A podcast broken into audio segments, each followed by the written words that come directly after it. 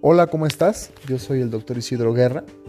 Bienvenido a un nuevo capítulo de tu podcast de cirugía estética. El día de hoy quiero platicarte acerca de la lipoescultura, un punto de vista eh, muy personal y claro, basándonos en la literatura médica, la literatura de la cirugía estética, que es muy extensa y es muy vanguardista. La lipoescultura es un procedimiento, como lo acabo de mencionar, nuevo, vanguardista, que está cambiando conforme pasan los años y que es tendencia en la moda. Y vamos a encontrar dos conceptos importantes, la liposucción y la lipoescultura. ¿Qué es una y qué es otra? La liposucción es solamente la aspiración de la grasa de una zona. Por ejemplo, siempre doy este ejemplo, es, es muy concreto. Si tú como paciente tienes una bola de grasa, que son los famosos lipomas, muchas personas ya tener la experiencia de algún cercano o de ustedes padecerlo, y ustedes quieren retirar ese lipoma, ok, vamos a hacerlo por medio de liposucción, ¿sale? Pero cuando hablamos acerca de lipoescultura, estamos hablando de un proceso totalmente diferente. Y muchas personas llegan a confundir entre una liposucción y una lipoescultura. La lipoescultura, a diferencia de la otra, que es la liposucción, es que vamos a aspirar la grasa, pero vamos a moldear el cuerpo, ¿ok? Dándole ciertas formas a las líneas musculares, haciendo lipotransferencia o algún caso especial, una petición especial de algún paciente. Otro tipo de lipotransferencia puede ser a pantorrilla, puede ser a cara, puede ser a pecho. Que en lo particular a mí no me gusta la lipotransferencia en pecho. Me parece que no eh, no es lo, tan estético como el implante. Pero bueno, existe y es importante mencionarlo.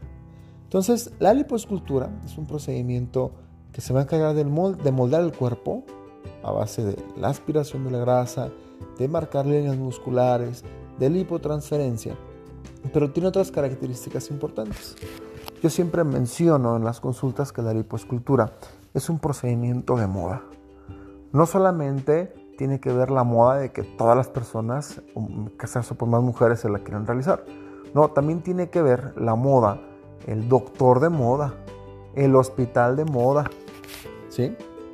Tiene que ver también el aparato tecnológico de moda. Hoy en día el J-Plasma, la tecnología de Renuvion, es, una tecnología muy llamativa que muchas personas que están eh, metidas en este mundo de la cirugía lo conocen o la han escuchado y bueno, todas piensan que el J-Plasma te hace lipoescultura, pero es un error muy grande. El J-Plasma solamente se encarga de pegar la piel del cuerpo. Entonces, es muy importante poder eh, diferenciar qué es lo que hace cada aparato, eh, por qué el doctor de moda, el hospital de moda. Pasa mucho que van a los hospitales de moda, ¿sí? porque es el mejor hospital, pero no saben que es el hospital con más demandas, por no decir nombres pero bueno, ya se han de imaginar cuál es el más famoso aquí en la, ciudad de Guadalajara. Entonces, mm, ¿qué les digo? Cuando hablamos de lipoescultura, hablamos de tendencia, hablamos de moda. Y lamentablemente, pues, esto hace que la lipoescultura se vea como una petición, como algo que tú pides que se te haga, como un producto. Y en ocasiones, dependiendo de la paciente, está como un berrinche. Para mí esto se sale del concepto del acto quirúrgico que es un acto científico. ¿Ok? ¿Qué pasa? Al momento en el que llega una paciente a la consulta y te pide una lipoescultura, todavía ni siquiera saben si son candidatos o candidatas a una lipoescultura. Pero ya te la están pidiendo. Te preguntan, ¿tienes J-plasma? Sin saber qué es el J-plasma. Entonces, ¿qué está pasando? Estamos siendo víctimas ¿sí? del marketing, del consumismo. Y eso es un error muy grave. Yo tengo en mente muchas pacientes que son delgadas y que son para lipoescultura y les digo, hazte una lipo. Y de repente me dicen, no, mejor un abdomino. Y yo me quedo pensando, a ver, pero pues tú no eres candidata para un abdomino. ¿Pero por qué? Le digo, a ver, tú vas con tu ginecólogo y le dices, a ver, quíteme la matriz. No, mejor el ovario. O vas con el cardiólogo y te dice, te infartaste. Ah, entonces póngame un catéter. No, mejor pongo un marcapasos. No, no es algo que tú puedas elegir. Y en esta área de la medicina, que es la cirugía estética, la medicina estética, está pasando muchísimo esta situación. El paciente acude a las consultas creyendo que te puede decir qué es lo que se quería hacer y que eso es lo que se le debe de hacer porque es lo que él quiere y lo que es lo que el paciente va a pagar. Y es un error. Todas las cirugías tienen sus indicaciones, sus contraindicaciones y basándonos en esto el pronóstico que va a tener la paciente o el paciente. Entonces la liposcultura es el, es el ejemplo perfecto para poder hablar acerca de esto. Porque es una cirugía vanguardista que va cambiando sus requerimientos, van aumentando ¿sí? todo lo que engloba una liposcultura y se va haciendo todavía un procedimiento de mayor exigencia, de mayor técnica en el médico, de mayor estudio en el cirujano. Otra cosa importante de moda, el doctor de moda, es que este doctor es el que se escucha en todos lados, me voy a operar con él. Es válido, por supuesto, cada quien decide con quién operarse, pero mientras más opera tu médico, más alta está su tasa de complicaciones. Es algo que no toman en cuenta y es un dato estadístico y es un dato bioestadístico real, dato científico que existe. Mientras más opera un médico, tendrá mayor riesgo de complicaciones. El aparato de moda, el J-Plasma, que es el que todo el mundo en general pues, trae en la boca. Existen otro tipo de métodos, el Baser, Geus, microaire. Han sacado tecnología china como el vibrolipo. Hay muchos tipos de tecnología que nos pueden ayudar a mejorar los resultados, porque la tecnología que se aplica en la liposcultura es para optimizar resultados. La liposcultura en sí debe de realizarse con cánulas, ¿sí? que preparas la grasa previamente del paciente, ya en la sala de quirófano, y aspiras esa grasa. Y le das la forma al cuerpo conforme se haya pedido. Y haces la lipotransferencia conforme se haya pedido. Y esa es la liposcultura. Pero si quieres optimizar resultados, pues bueno, tienes que hacer uso de tecnología. Si tienes una paciente con flacidez, pues bueno, utiliza Baser, utiliza J-Plasma, utiliza Heus. Si tienes una paciente fibrosa, utiliza Heus, utiliza Baser. Si tienes una paciente de gran volumen, bueno, puedes utilizar microaire, que te va a ayudar a la aspiración menos traumática, el cirujano se cansa menos, el paciente puede sangrar menos. ¿Sí? Que bueno, muchos dicen que el, microaire va a hacer que sangre menos sí o sí no. Depende del paciente. Entonces, la tecnología es para optimizar los resultados, no para definir el rumbo de una cirugía.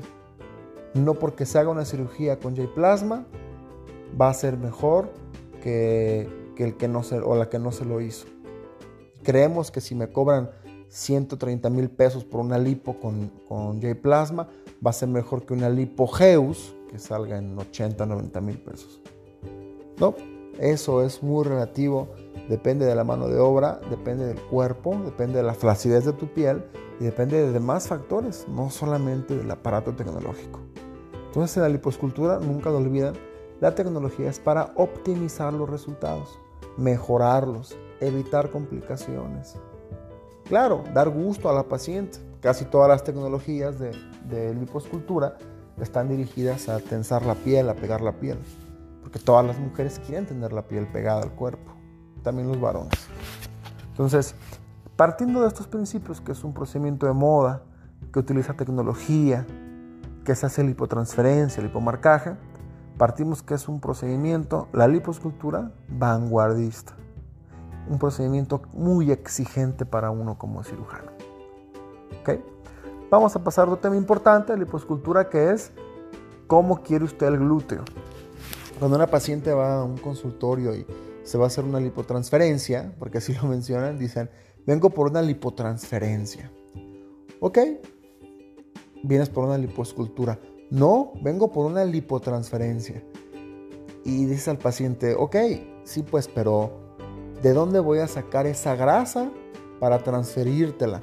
pues necesito hacerte una lipoescultura previa y ya una vez te hago la lipotransferencia. Ah, bueno, sí. Entonces, ¿qué, qué pasa? hay esa confusión. La lipotransferencia no es una cirugía, es un complemento de la lipoescultura. Yo puedo hacer lipoescultura con o sin lipotransferencia, no pasa nada. Ya es la petición del paciente. Pero la lipoescultura no es una cirugía, es un complemento. Al igual que el lipomarcaje, no es una cirugía, es un complemento de la lipoescultura. Puede ser una lipoescultura con o sin lipotransferencia o con o sin lipomarcaje, ya sea en hombre o en varón. ¿Ok? Entonces, llega la paciente al consultorio sin pompi y te dice, yo quiero una nalga que esté de acuerdo a mi pierna, pero que no se vea tan grande, pero que se vea normal, pero que sí me llene el pantalón y que cuando me ponga falda se note, pero no lo quiero muy parado y porque no lo quiero de pañal. Porque así lo mencionan. Entonces, ¿qué está pasando? Las pacientes mismas empiezan a confundir ellas mismas qué es lo que quieren de su glúteo. Empiezan a generar esa gran confusión en ellas mismas y puede que lleguen a confundir al médico. ¿Qué está pasando con esto? que hay veces pacientes que llegan que no están convencidas o no tienen la información o no tienen la calma de escuchar lo que dice el cirujano. En mi punto particular de vista, una paciente que llega y te dice, doctor, como ve, no tengo nalga, necesito que me ponga una buena nalga, pero quiero verme conforme a mi cuerpo. ¿Sí? Yo veo a la paciente, a qué se dedica, cuántos años tiene, casada, hijos, ¿sí? Veo cómo viene vestida. Bueno, me doy cuenta qué tipo de persona puede ser, a qué se dedica y puedo yo dar ahí unas conclusiones. Abiertamente, existen las personas que se dedican a la vida nocturna. Jamás en la vida una persona que se dedique a la vida nocturna te va a decir, póngame unas nalgas pequeñas. Por supuesto que no. Van a pedir un glúteo grande. Existen las profesionistas, existen las mujeres de casa, las amas de casa, que pueden ser más conservadoras. Y uno como médico tiene que saber elegir y saber diferenciar una de la otra. Pero cuando la paciente llega y te hace tanto barulla, te hace bolas, te confunde en cómo quiere el glúteo, todo es tan fácil como decir, doctor, usted ha hecho muchos glúteos, usted que me recomienda, ¿sí? que la decisión de la cirugía sea compartida. Porque usted puede decir, no, yo quiero una nalga grandota, pero pues tiene para un litro de grasa, pues aunque, aunque quisiera o no quisiera, no se puede. Entonces hay que ser muy objetivos en las consultas, porque eso, si confundimos al médico, se puede ver en un resultado no deseado o en tener altas expectativas de un procedimiento. Y esto en el postquirúrgico va a llevar a una depresión si no se, ve, si no se hace lo que el paciente pidió. Es muy importante ser claros como pacientes y bueno, saber qué es lo que quiero. Y confiar en tu médico, por supuesto. Hay pacientes que te dicen, yo quiero una pompa que, que gane todas las peleas, ¿sí? Así lo mencionan. Yo quiero una pompa que parezca telenovela de mujer este, sudamericana. Bueno, entiendes que es una nalgota. Hay quien te dice, doctor, yo quiero una nalga pues más acomodada. Excelente. Pero la paciente que te dice, quiero menos de aquí, pero acá, pero yo...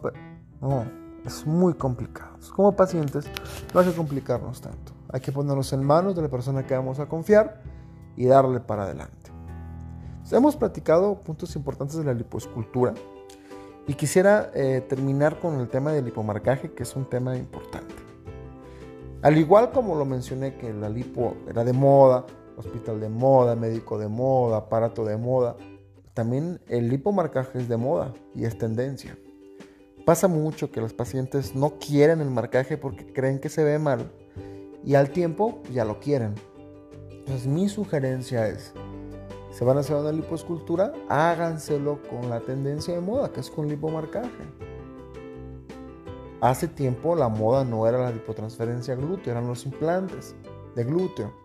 Ahora los implantes de glúteo ya pasaron de moda y lo de moda es la lipotransferencia. No sé si en algún momento el lipomarcaje también va a pasar de moda, va a dejar de ser tendencia y vamos a olvidarlo. Pero de hoy en día lo es. ¿Y qué pasa? Traemos ropa de moda, traemos uñas de moda, traemos corte de moda, traemos carro de moda, traemos teléfono de moda, pero luego tenemos una liposcultura que no es de moda, que no es tendencia. Y el mismo modo, mundo, la misma sociedad, mismo todo, nos va a orillar a después crear un lipomarcaje. Y ciertamente yo lo recomiendo. Hay pacientes que tienen flacidez, que es más difícil hacer el marcaje. Hay pacientes sin flacidez que quedan hermosísimas en la primera cirugía y necesitan menos cuidados que las que están un tanto flácidas.